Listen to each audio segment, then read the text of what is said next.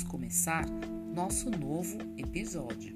Módulo 4, etapa final, página 81. Agora faremos a atividade 3. Vamos ler com muita atenção o texto. Dicas contra a Covid-19 para entrar em casa. Número 1. Evite tocar nos móveis de casa e objetos antes de higienizar as mãos. 2. Se possível, tire sapatos ao entrar. É uma medida que ajuda a evitar que você leve sujeira à sua casa. 3. É aconselhável lavar a roupa após o uso, com sabão, como de costume. 4. Evite deixar em superfícies de ambientes coletivos os objetos como bolsa, carteira, chaves e outros manuseados diariamente. 5. Tome banho ou, pelo menos, lave bem as áreas do corpo expostas. 6. Limpe seu celular e os óculos com sabão e água ou álcool 70%. 7. Após manusear embalagens que trouxe de fora, mercado, por exemplo, higienizar as mãos com água e sabão. 8. Não é preciso usar luvas para faxina, mas se usar, lave as mãos antes e depois de colocá-las. 9. Lembre-se que a higienização correta é a melhor forma de reduzir a chance de se infectar ou de transmitir a outras pessoas. Este é o nosso texto. É um texto de instruções. Vamos olhar de novo para o texto e, prestando atenção, vamos responder as questões que estão na página 82. Questão A. No texto anterior, são apresentadas algumas medidas de prevenção e higiene ao chegar em casa. Você costuma segui-las?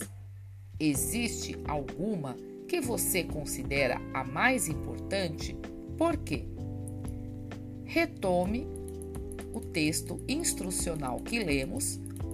Observe os itens que vai do número 1 até o número 9. Com muita atenção, responda a questão A. Você terá um tempinho e pode dar uma pausa também para poder responder a questão. Letra B. Na medida número 4, ao dizer para evitar deixar bolsas, carteiras e chaves em superfícies de ambientes coletivos, o que isso quer dizer? Explique o que são esses ambientes coletivos.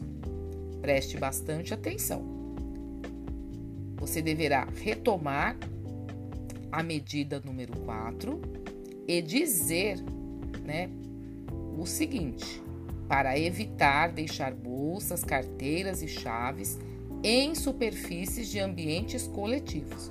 O que isso quer dizer? Você vai ter que explicar o que são estes ambientes coletivos. Dê uma pausa e registre aqui a sua resposta. Número 2. Agora vamos falar um pouquinho sobre tempo verbal. Complete as frases com um tempo verbal adequado. Olhe a palavra que está em negrito. Preste bastante atenção. Ela representa uma ação. Ontem, assim que cheguei em casa, eu lavei as mãos. Ontem, passado. Então preste atenção. A ação o fato aconteceu no passado, a ação estará escrita no passado.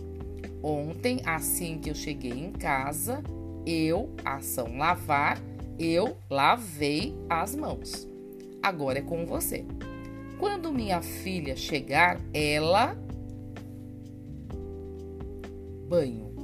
O que ela vai fazer? É esta palavrinha que você vai colocar aí. É importante as mãos antes de nos objetos da casa.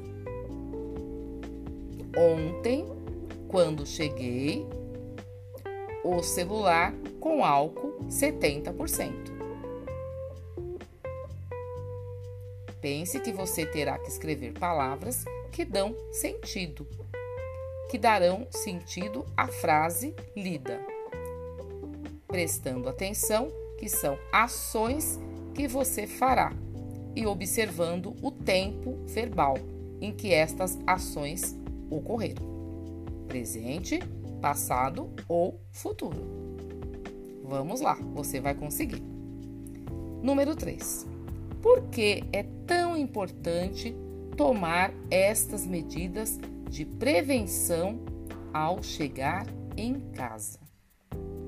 Terminamos aqui a nossa atividade. Agora você pode responder a última questão.